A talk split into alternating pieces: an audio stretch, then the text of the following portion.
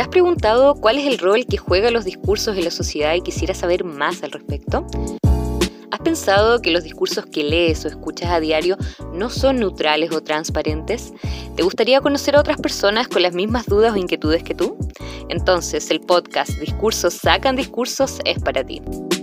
A través de entrevistas a distintas invitadas, Camila y Carolina conversarán sobre lo que significa hacer estudios críticos del discurso en Chile, revelando las historias y los desafíos que están detrás de la investigación. Sintoniza con ellas y disfruta del capítulo que tienen preparado.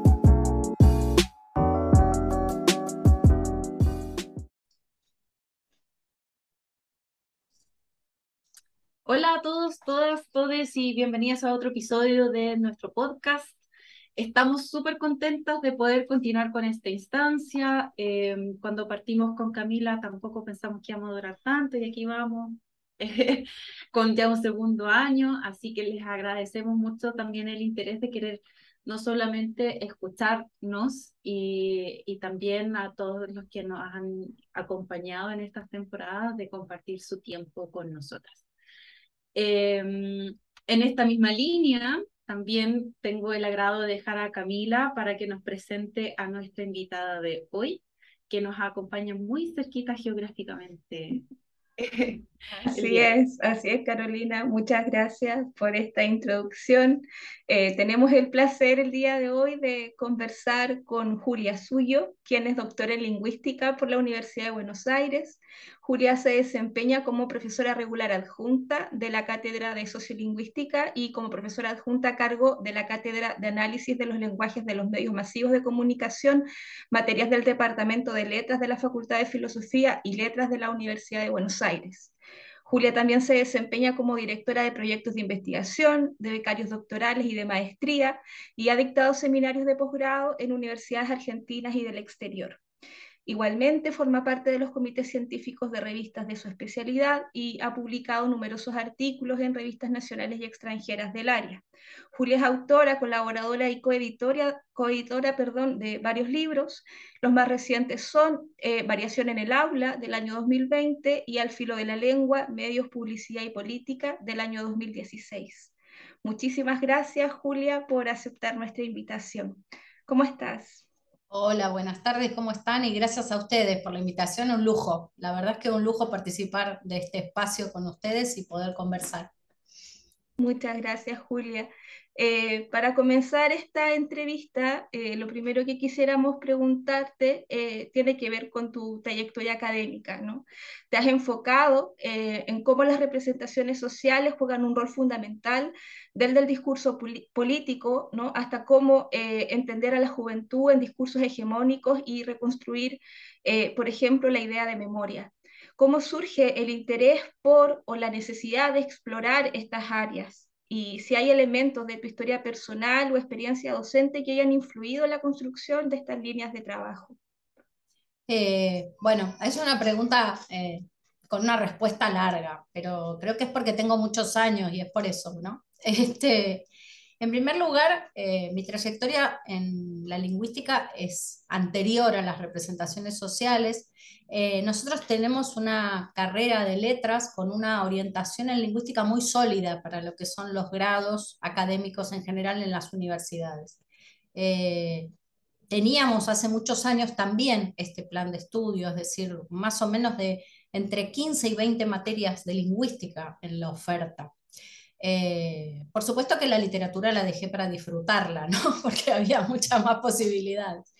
Eh, en esa formación en lingüística, eh, yo empecé dedicándome a la lingüística chomquiana y trabajé durante varios años como adscripta y como auxiliar en la cátedra de lingüística chomquiana, justo en ese momento de quiebre en la historia del chomquianismo, que fue la aparición de la teoría Kibarra y del régimen y ligamiento.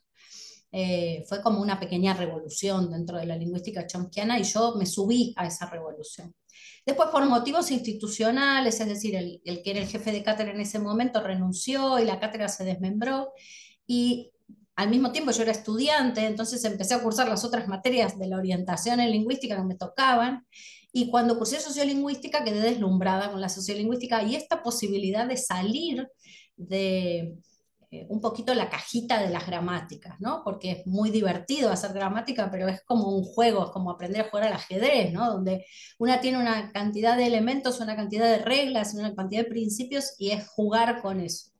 Eh, el curso de sociolingüística me dejó deslumbrada y en ese momento conocí a Alejandro Reiter, que ya estaba haciendo su tesis de doctorado sobre representaciones sociales y eh, sentido común. Entonces, a partir de esos años, que fue a mediados de los años 90, yo me incorporé a su equipo de trabajo, después me incorporé a la cátedra de sociolingüística, y ahí de alguna manera, y es lo que pasa más o menos cuando todas nos incorporamos a la investigación, que es que hay proyectos que ya están funcionando. Entonces, una está deslumbrada con la teoría, deslumbrada con sus docentes, deslumbrada con todo lo que hay por hacer, y en realidad se sube algún proyecto de investigación, ¿no? Es como, bueno, empieza a participar de eso. Entonces, en ese momento fue mi primera aproximación al estudio de las representaciones sociales, no tanto desde la psicología y desde la psicología social, que era la teoría que se conocía hasta ese momento, sino más bien desde una orientación lingüística y lingüística más vinculada a la escuela soviética de análisis del discurso, es decir, el, la comunidad entre Voloshinov y la sociolingüística en ese momento fue fundamental para mi formación.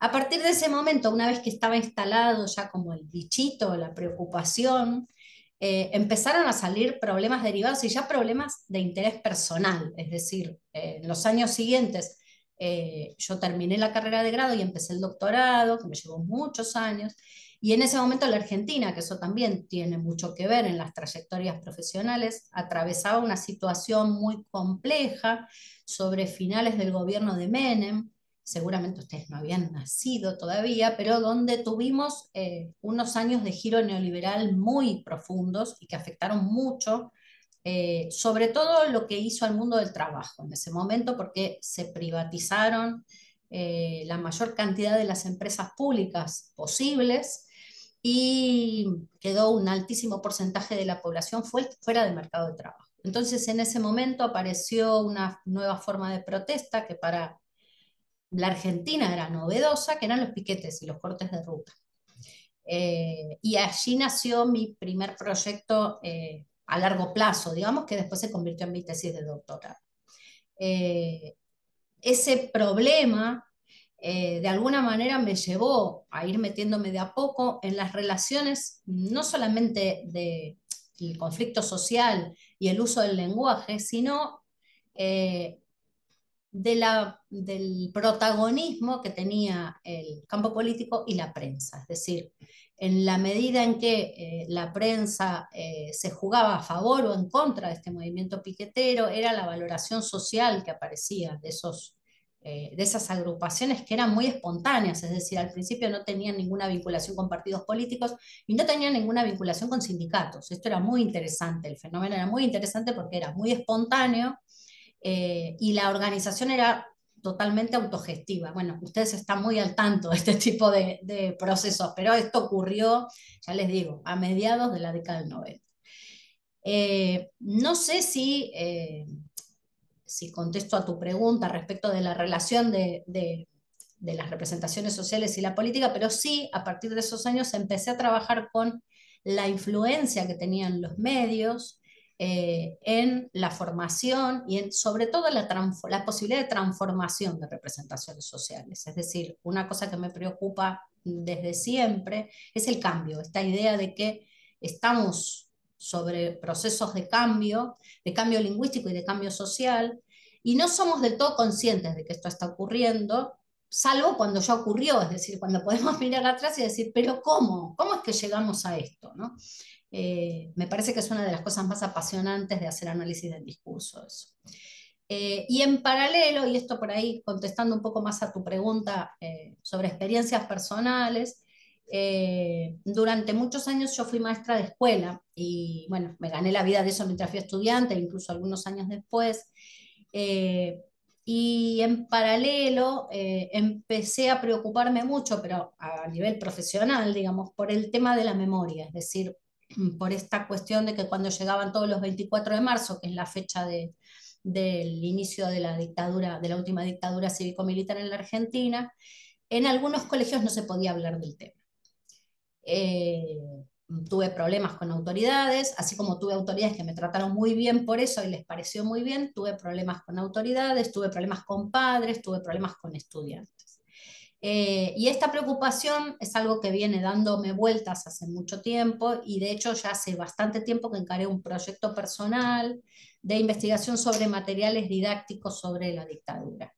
Eh, sobre todo para ver digamos, esta dinámica también donde lo político y la política se mezclan y se meten en la escuela y cómo eso eh, en muchos casos es juzgado de manera negativa o es valorado como un adoctrinamiento, una forma de hacer política en la escuela y cómo de alguna manera ese pensamiento que es típicamente parte del pensamiento neoliberal que avanza, eh, se filtra eh, desde diferentes lados, ¿no? no solamente desde el comentario, la crítica o la denuncia, sino a veces desde los mismos materiales. ¿no? Eh, si quieren, después hablamos un poquito más en profundidad de esto, pero ya tiene que ver con los resultados de los análisis. Pero digo esto, ¿no? Como que mis líneas de investigación fueron confluyendo en estas dos direcciones. Por un lado, el tema de las representaciones sociales y el juego de lo político y de los medios, y por el otro lado, este tema que es bastante nuevo en mi vida, digamos, nuevo, hace como 10 años que estoy trabajando con esto, pero que eh, me inquieta mucho porque es un problema eh, actual, es decir, era una dificultad que tenía yo hace 20 años, 30 años, y es una dificultad que siguen teniendo muchos docentes en este momento, aun cuando tuvimos gestiones gubernamentales desde el gobierno nacional que fomentaron de manera increíble eh, que se hablara del tema, se instaló el tema en los colegios, se manda material, se produce material todo el tiempo, o sea, está incorporado en la agenda pedagógica. Ahora el tema, no como en los años 80 o 90, pero igual sigue siendo un problema. Eh, no sé. Sí. No, sí, sí, em, te escuchaba y encontraba súper fascinante como esa, esa vuelta que eh, te has dado en relación a tu trayectoria académica, pero no necesariamente tanta vuelta porque hablando de representaciones sociales, es llevar eso, ¿no? Como todos estos discursos y construcciones y cómo entendemos la realidad a distintos eh, campos, ¿no? De acción. Y, y, siempre ha sido bastante problemático el educativo porque hablar de estos contextos, o sea, de estos eventos históricos, eh, y quizás por qué se da tanto, eh, bueno, sí saben, pero eh, siempre son problemáticos y se, y, se, y se, equiparan a un adoctrinamiento de la juventud. ¿no? en el capítulo anterior hablábamos con Germán Canales de esto, ¿te acuerdas, Cami? Que que justamente esta idea de que la juventud son seres que son que se pueden pervertir, que se pueden manipular y maleables, ¿no? Como fáciles de convencer, como si fueran fáciles de convencer. Exacto, si fueran fáciles de convencer, ¿cuánto padre no estaría feliz, no? O sea, bueno, ya, la crianza no es problema. Em, pero sí pasa cuando se, se les habla y, y es interesante ver que por ejemplo, el conflicto que tú mencionabas al principio, que solo mencionarlo ya era conflictivo. Sí, sí, porque además estaba claro que, eh, y esto sigue siendo así, es decir, se habla para eh, presentar los hechos desde una perspectiva, que es la perspectiva, en el caso de la Argentina, de las políticas de memoria, verdad y justicia. Y si no, no se habla. Y vos fíjate qué interesante qué es lo que pasa, porque eso pasaba en los años 80 y 90, cuando me tocaba a mí, y vuelta la, la cadena de la historia durante el macrismo, en los años del macrismo, aquí el macrismo hizo exactamente lo mismo, es decir, no produjo materiales alternativos desde un punto de vista alternativo como para poder confrontar versiones, sino, que, sino lo que hizo fue sacar los materiales que había disponibles u ocultarlos lo cual era peor todavía porque ni siquiera se podía denunciar. No había posibilidad de denunciarlos por censura. Entonces, no sé, un caso así como eh, hasta chistoso. Eh, nosotros tenemos un portal del Ministerio de Educación que se llama Educar, donde hay un montón de recursos educativos de todas las materias y de todos los niveles educativos. Eh, hay un ciclo de microprogramas que hicieron las abuelas de Plaza de Mayo sobre los nietos recuperados, que se llama Así soy yo. Eh, estaba disponible, o sea, poniendo en cualquier entrada de búsqueda, se ponía así soy yo y salían los microprogramas. Son microprogramas muy cortitos donde hay una historia de vida, es decir, es el relato de un adulto contando en dibujo animado qué es lo que le pasó. Creo que duran tres minutos, no sé, muy lindo, muy interesante la propuesta. Cuando eh, ganó el macrismo y esos años de macrismo, si ponías así soy yo, salía eh, la enseñanza del verbo to be, Es decir, no lo habían sacado, había que poner eh, microprograma de las abuelas, de plazo, o sea, había que poner prácticamente toda la ficha catalográfica para encontrar el material y estaba el material.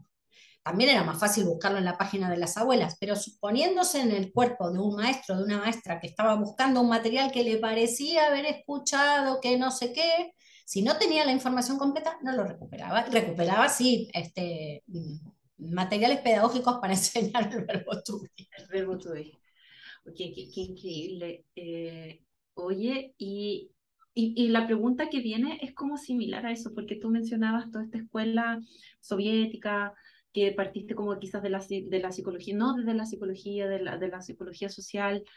¿Por qué te, te, moviste y decidiste enfocarlo desde el área de la lingüística, particularmente de los estudios críticos del discurso?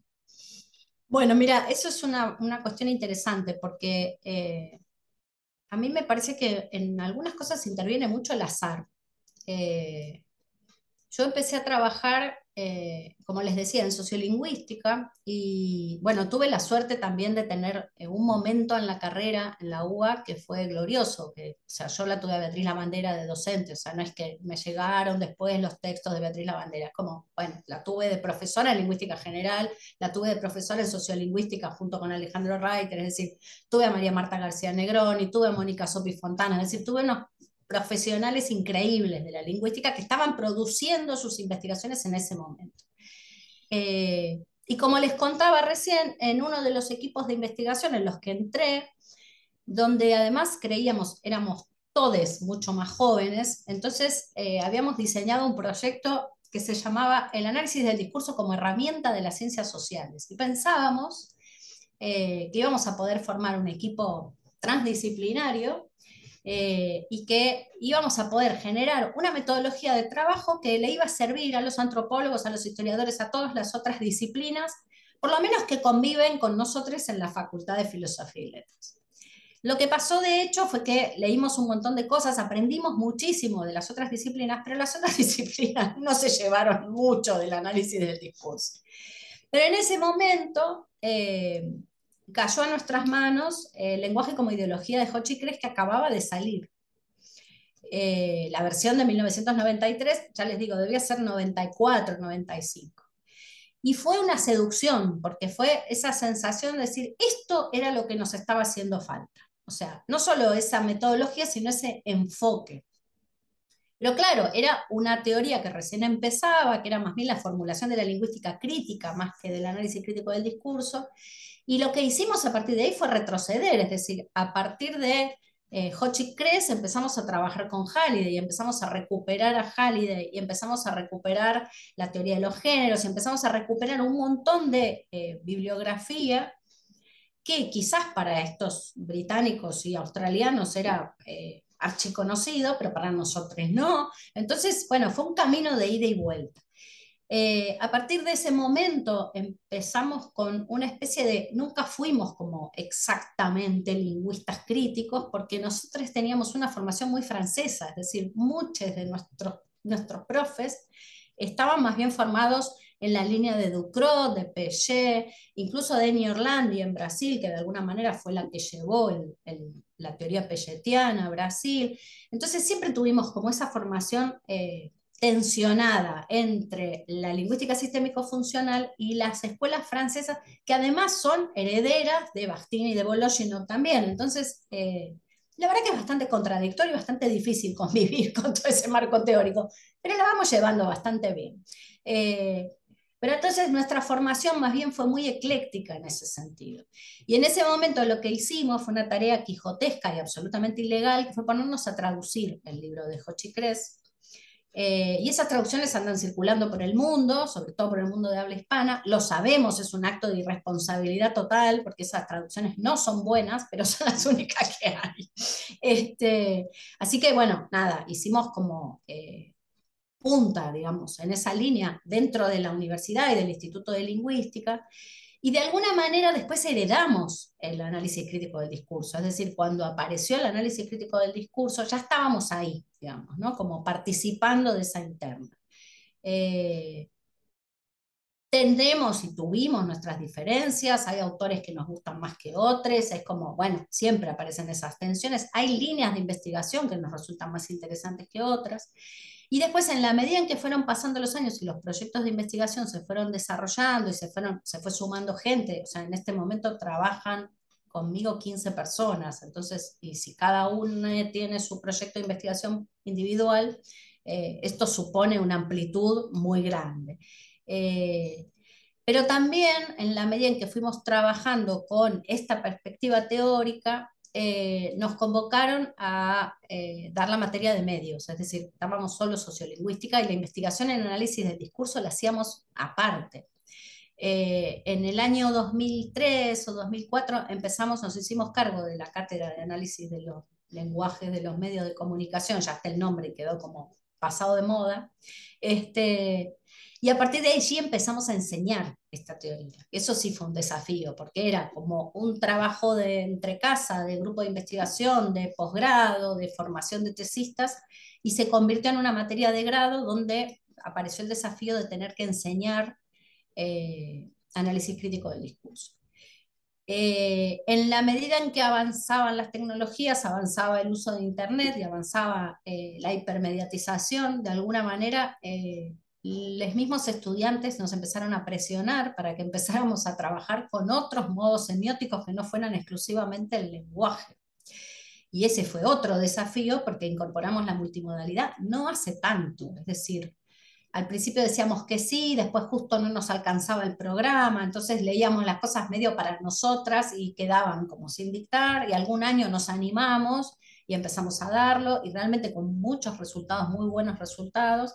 Y ahora prácticamente invertimos el programa y prácticamente empezamos por imagen y después vamos al análisis lingüístico. De todos modos, siempre tenemos el, eje en que es una materia de letras, es una carrera de letras, es una eh, materia de la orientación en lingüística, es decir, estamos formando eh, graduados y graduadas en lingüística. Entonces, bueno, no perdemos de vista eso y no perdemos de vista, que yo lo digo siempre en las clases, que en análisis de otros modos semióticos tocamos de oído, como se dice aquí en la Argentina. Es como, bueno, eh, sabemos esto que es muy poquito en relación a lo que sabemos respecto de los lenguajes humanos, ¿no? de lenguajes verbales.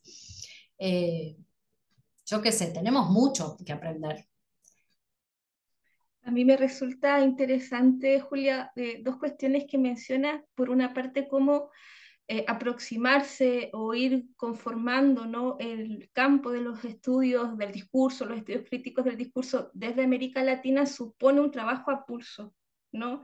Tanto por cómo accedemos a, a, esa bibliografía de autores, autoras muy renombrados, normalmente en inglés, ¿cierto? Y que la misma anécdota que tú cuentas de las traducciones no autorizadas que con, que con, tu, con tu grupo tuvieron que autogestionar, ¿no? Para poder, eh, bueno, eh, acercarse a, a, esas lecturas. Eh, eso por una parte, y por otra parte, cómo la, las prácticas educativas o, o, lo que las y los jóvenes proponen o a veces imponen, ¿no? El, eh, hace cambiar, hace buscar en el fondo derroteros que, que permitan abarcar eh, cuestiones más, más actuales como lo que planteaba sobre multimodalidad. Entonces son, son procesos que van a pulso, ¿no? que requieren de, de, de, equipo, de, capacidades compartidas y, y, y que además eh, están en función de las y los estudiantes porque eh, ellas están marcando el, el, ritmo, ¿no? el pulso, ellos van de alguna manera señalando el, el camino. Em, eso, eso me llamaba la atención y, y quería comentártelo. Y, y, además se relaciona a partir de lo que tú nos cuentas, eh, cómo se configura también un, enfoque interdisciplinar o multidisciplinar ¿no? a partir de, los estudios críticos del discurso. Eh, ¿qué, disciplinas consideramos que podemos poner en diálogo? ¿Cuáles, eh, cuáles bueno, teorías o modelos eh, y qué referentes ¿no? nos, nos, interesan o, bueno, nos apasionan en, en esa búsqueda? Y en tu caso queríamos saber cuáles han sido esos referentes, no solo grandes referentes, sino que seguramente trabajos de colegas, eh, de colegas en Argentina, de colegas en Latinoamérica, que también te hayan inspirado o hayan acompañado este, este, este proceso, ¿no? Eh, eh, sí, es, es, linda la pregunta porque a veces hay autores, y, y, digo autores en masculino, porque lamentablemente estos últimos años y también los estudiantes son responsables de hacer esa marcación, ¿no? Eh, profe, no vemos ninguna sociolingüista, profe, no vemos analistas del discurso mujeres, ¿no? Como las bibliografías están muy mal repartidas respecto de la equidad de género.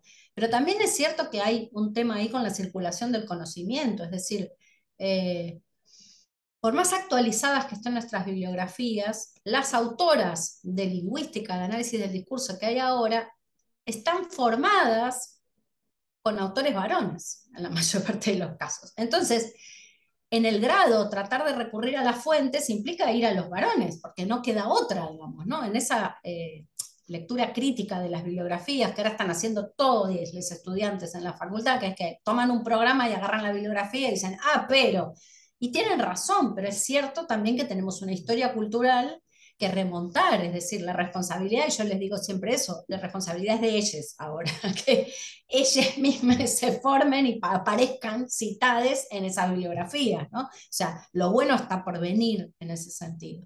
Eh, y también hay un tema con la circulación del, conocimiento respecto de quiénes fueron nuestros padres formadores, eh, que siempre están lejos, ¿no? De América Latina siempre están lejos, siempre están en Europa, siempre están en Estados Unidos, siempre están en Australia. Y además muchas veces también aparece este problema con la lengua, ¿no? que leemos gramáticas, leemos lingüísticas, leemos descripciones hechas en función de otras lenguas, ¿no? que no son el español. Me parece que eso también es súper interesante de ver. Eh, eh, una sociolingüista que trabaja mucho con esto eh, y que es contemporánea, es Virginia Zavala, en la Universidad Católica del Perú, y, ella siempre hace hincapié en esto, ¿no? decir, ¿sobre qué análisis está hecho? ¿Sobre qué lengua está hecha la reflexión? Ella pensando más bien en las lenguas amerindias, ¿no? Pero incluso con el español pasa, el español también pasa a ser la lengua eh, dejada o la lengua postergada respecto de las lenguas anglosajonas en las que leemos la mayor parte de la bibliografía o del francés también. Eh, respecto de tu pregunta más concretamente, bueno, como yo les decía antes, mis maestros y mis maestras, y ahí sí hay mujeres, eh, fueron básicamente Alejandro Reiter, Mónica Sopi Fontana y María Marta García Negroni. Eh, y después, por suerte, hay una camada muy grande de colegas contemporáneas que están remando desde mi generación e incluso desde las generaciones que vienen. Eh, no sé, se me ocurre Teresa Oteiza o Dominic Mangui o, Germán Canale, o vos misma, Camila, porque recurrimos a tus artículos y recurrimos a tu bibliografía eh, varias veces, es decir, eh, se están conformando referentes todo el tiempo, Mariana Chugar también en Uruguay, es decir, eh, hay un montón de colegas haciendo trabajos parecidos a los que hacemos nosotras. Y eso reconforta, retroalimenta y además permite esta circulación, esta puesta en, visibilidad de esos artículos y de esas investigaciones. Y eso me parece súper importante porque es una manera también de hacer nuestras propias versiones de la teoría. O sea, me parece que hay un lugar en donde yo me río por la traducción de Hochi Cres, hicimos muchas después, de, incluso del libro de Cres y Van Leeuwen, es decir, seguimos este, pecando eh, y caminando al borde de la legalidad, pero siempre que hacemos estas traducciones decimos, ¿qué habrán pensado ellos cuando hicieron esto? Porque siempre lo que hacemos es una interpretación y siempre buscamos ejemplos que sean de los contextos nuestros y es muy difícil saber si ese ejemplo es el más acertado o no. Cuando usan ejemplos de la prensa, por ejemplo, qué sé yo, hay muchísimos sobreentendidos y presupuestos en un ejemplo de prensa. No sé si el ejemplo de prensa que encontramos nosotros para reemplazar realmente reemplaza eso que estaban pensando. Pero me parece que también es válido esto de poder pensar una teoría hecha a la medida de América Latina. ¿no? Es una discusión que teníamos hace eh, unas reuniones en, la red, en RedLem, eh, con Neila Pardo, ¿no? Esta cuestión de, eh, y una discusión muy, muy actual, ¿no? De decir, bueno, si queremos hacer una publicación, pedimos financiamiento a Rutledge y por lo tanto nos sometemos a los condicionamientos, a los referatos y a las condiciones que ponga Rutledge, o nos cortamos solites y hacemos la publicación que nos pinte en Latinoamérica. Por más que nos salga mal, por más que tenga menos difusión, por más que tenga menos aura, eh, va a ser algo más auténtico.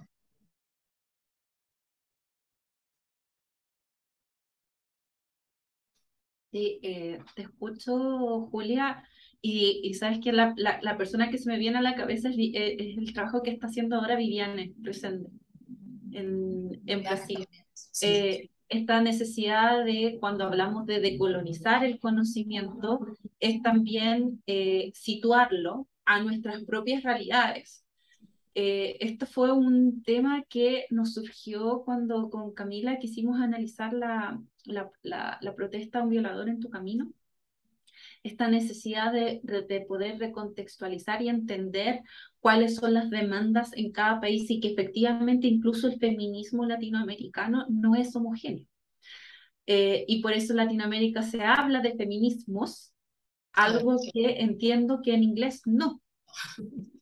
Eh, y siento que en ese aspecto, este feminismo decolonial, esta idea que surge también desde la región, eh, son, son formas también de ayudarnos a, a deconstruir nuestras propias... Eh, ay, hasta nuestra propia formación incluso, ¿eh? Sí, gracias. Como propia formación, nuestras propias lecturas.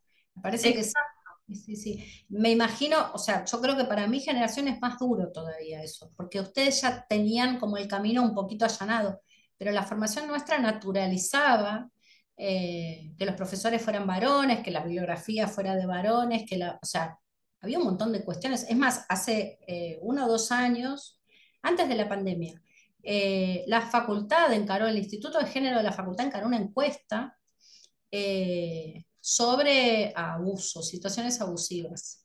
Y fue increíble la cantidad de situaciones abusivas entre profesores y alumnas mujeres que se denunciaron. Estaban, y te lo digo sinceramente, estaban absolutamente naturalizadas en mi rol de estudiante, ir a la casa de un profesor varón a buscar una nota, por ejemplo, era lo más natural del mundo. Y vos no sabías qué te iba a pasar. Tampoco se cuestionaba, era como parte. No, y hasta, ¿sabes qué? Hasta se veía como un privilegio. Esto de que a mí me citó a la casa. Horrible.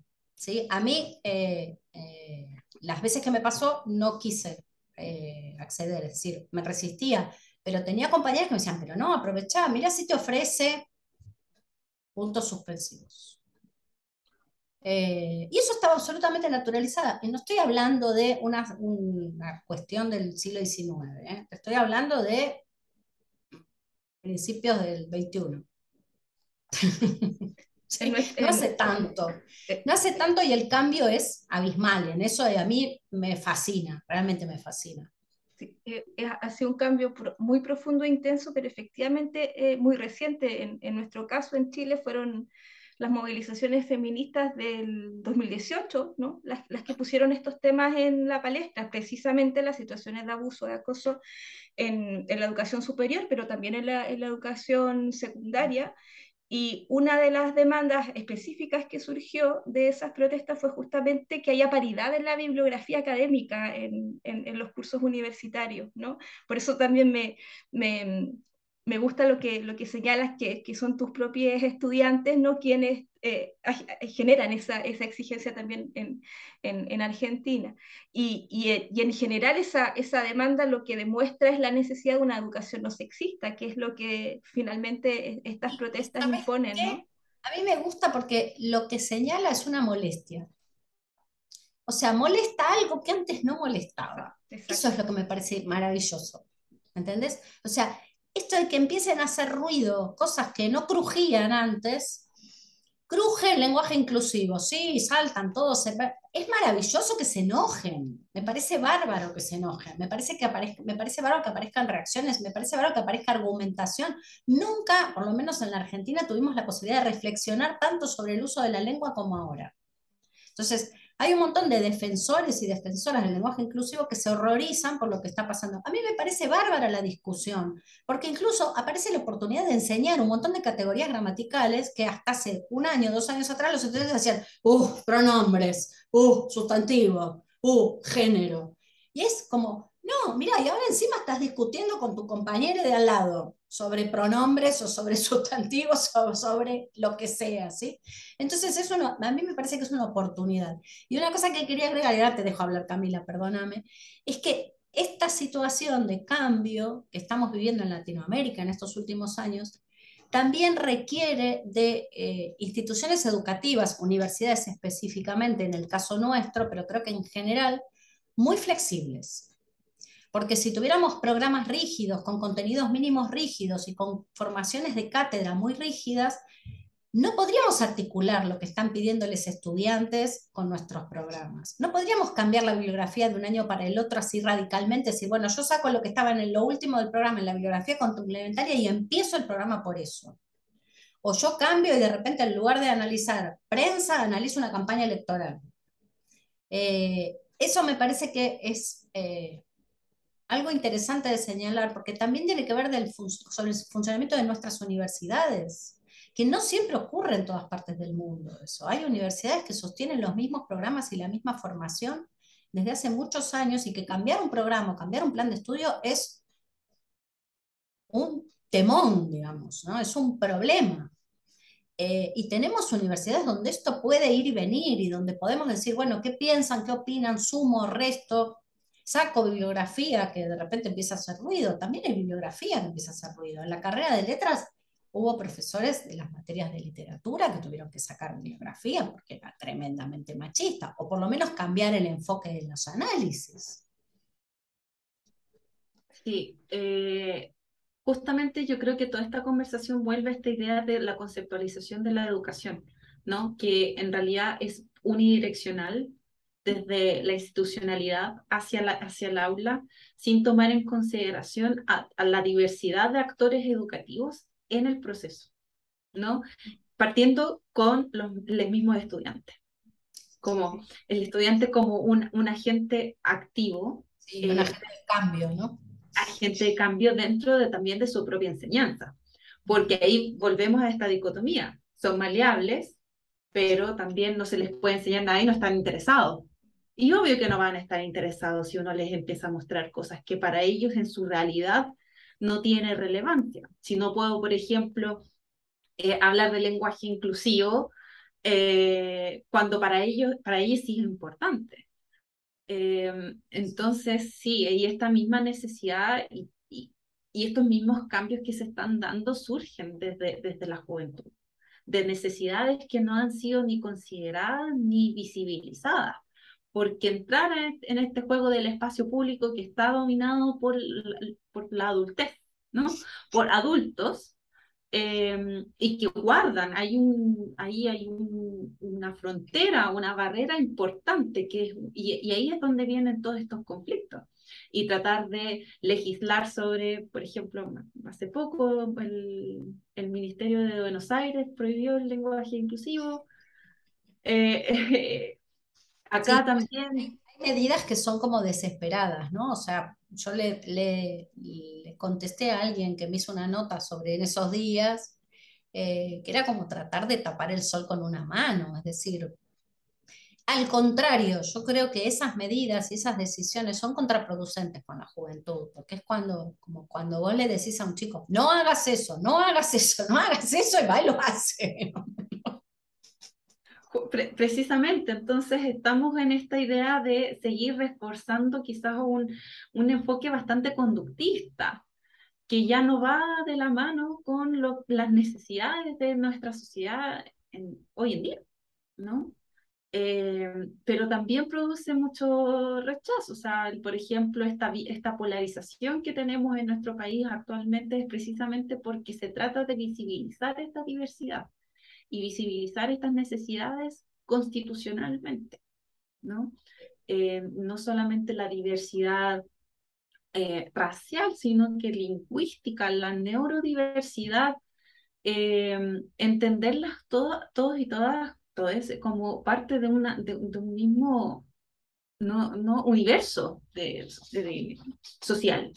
Sí, y además hay como una tendencia, perdón, ¿no? Ahí a, del otro lado, ¿no? De, los, del lado podés llamarle adultes, pero también podés llamarle mm, pensamiento neoliberal o pensamiento conservador, incluso en algunos casos, que no es lo mismo, eh, a simplificar esto en, siempre en esquemas binarios, ¿no? Como nosotros estamos de acá y ellos, ellos, porque siguen usando masculino genérico, están de allá. Y de allá están todos juntos, es como un apelotonamiento de otros, ¿no?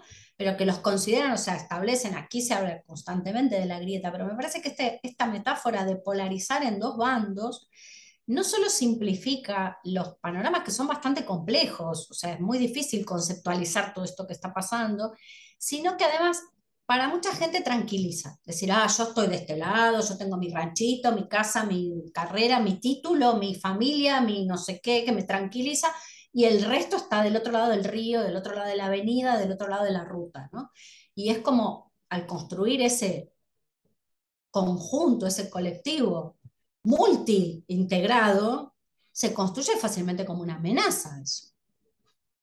Eh, y me parece que es nosotros y ellos, ¿no? Como, como, eh, como central en la definición de identidad, ¿no? Y por eso termina siendo tan emocional de repente este tipo de, discusiones, porque se siente como un ataque a la persona, ¿no? Pero en fin, bueno, pero en lo mismo, eh, en la misma línea, te queríamos preguntar eh, sobre estos mismos contextos medios polarizados políticamente, hablando no solamente en nuestro, en nuestro país, Argentina y Chile, sino que en la región latinoamericana en, general, ¿no?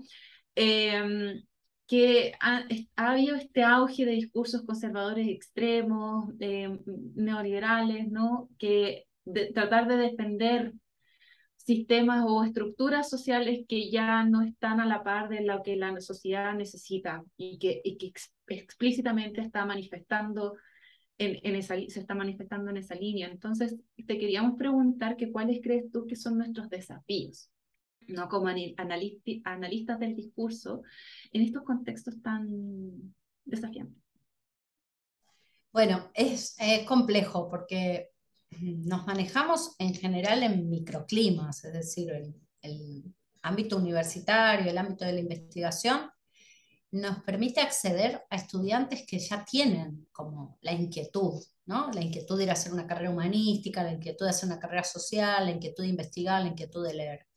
Eh, es difícil toparnos, por lo menos en la Argentina, en nuestra vida cotidiana como docentes, toparnos con algún personaje, vamos a decir de alguna manera, de estas nuevas, de este neoconservadurismo, de estas posiciones tan reaccionarias. Yo lo que digo es que en general me parece que la universidad tiene que hacer un trabajo preventivo, es decir, nosotros formamos profesores, eh, profesores que en muchos casos van a dar clase en escuelas medias, en escuelas secundarias de todo el país, y donde ahí sí eh, aparece esta posibilidad de eh, estar más en contacto con ese cambio social latente, porque también hay que reconocer que es como un movimiento de doble tensión lo que estamos viviendo, ¿no? Por un lado, todo este fenómeno de giro hacia la derecha, de neoliberalización, incluso de de discursos neoconservadores, muy reaccionarios, incluso reaccionarios contra el, discurso científico, ¿no?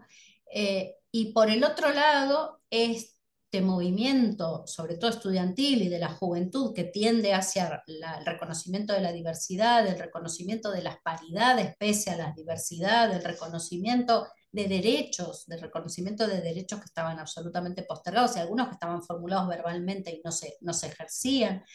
Entonces, me parece que en esa tensión estamos nosotros, es decir, primero tomando partido porque tenemos eh, una voz autorizada, es decir, socialmente tenemos un lugar de mucha responsabilidad, que es el lugar de la docencia de los niveles más altos del sistema educativo. Y ese me parece que es un lugar de mucha responsabilidad y de responsabilidad civil inclusive, ¿no? Un lugar donde eh, no solamente enseñamos a reflexionar acerca del uso del lenguaje, enseñamos a reflexionar acerca del cambio social, la posibilidad del cambio social, sino también donde hay un lugar de responsabilidad sobre qué modelo de sociedad tenemos y qué modelo de sociedad queremos.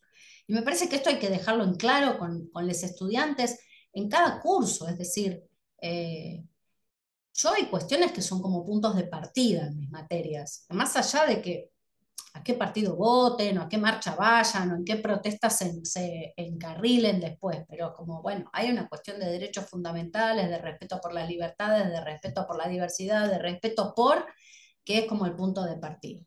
Eh, mis materias en la facultad son optativas, entonces yo siempre digo eso, bueno, si no partimos de esto, bueno, pueden ir tranquilamente a cursar otras materias y serán felices, pero, o sea, mi lugar en el mundo es este y aquí estoy plantada. Me parece que es una, un ejercicio de honestidad intelectual que deberíamos hacer todos los docentes.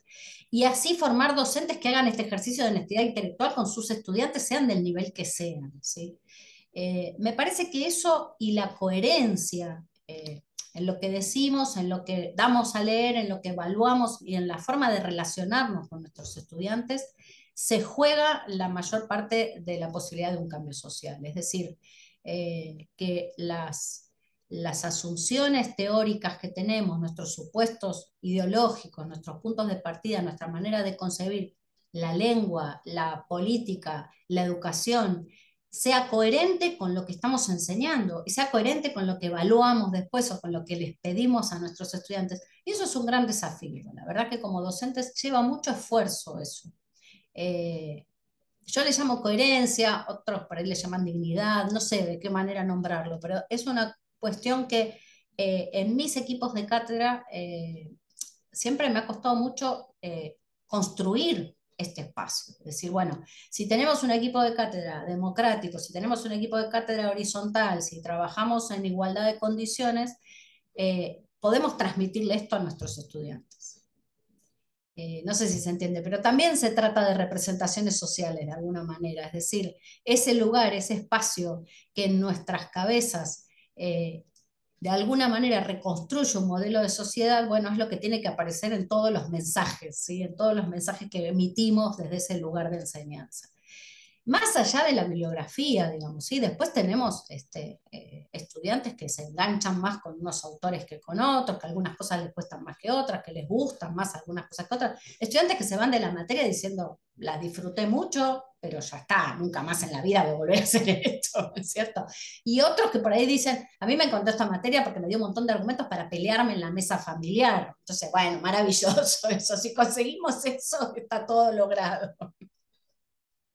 Eh, yo valoro muchísimo, Julia, que, que, la conversación nos haya llevado a pensar en, en, nuestras prácticas cotidianas, ¿no? en lo que hacemos día a día como sujetos, como actores sociales, políticos, pero también en nuestra práctica docente, ¿no? en, cómo, en cómo enseñamos, en cómo aprendemos de, de, de, de los estudiantes, y porque en otras conversaciones la deriva ha sido más hacia la investigación, ¿no, Caro? Hacia eh, bueno, lo, más, hacia lo académico que hacia lo, docente y, me parece muy inspirador eh, eh, ese, ese, foco, ¿no?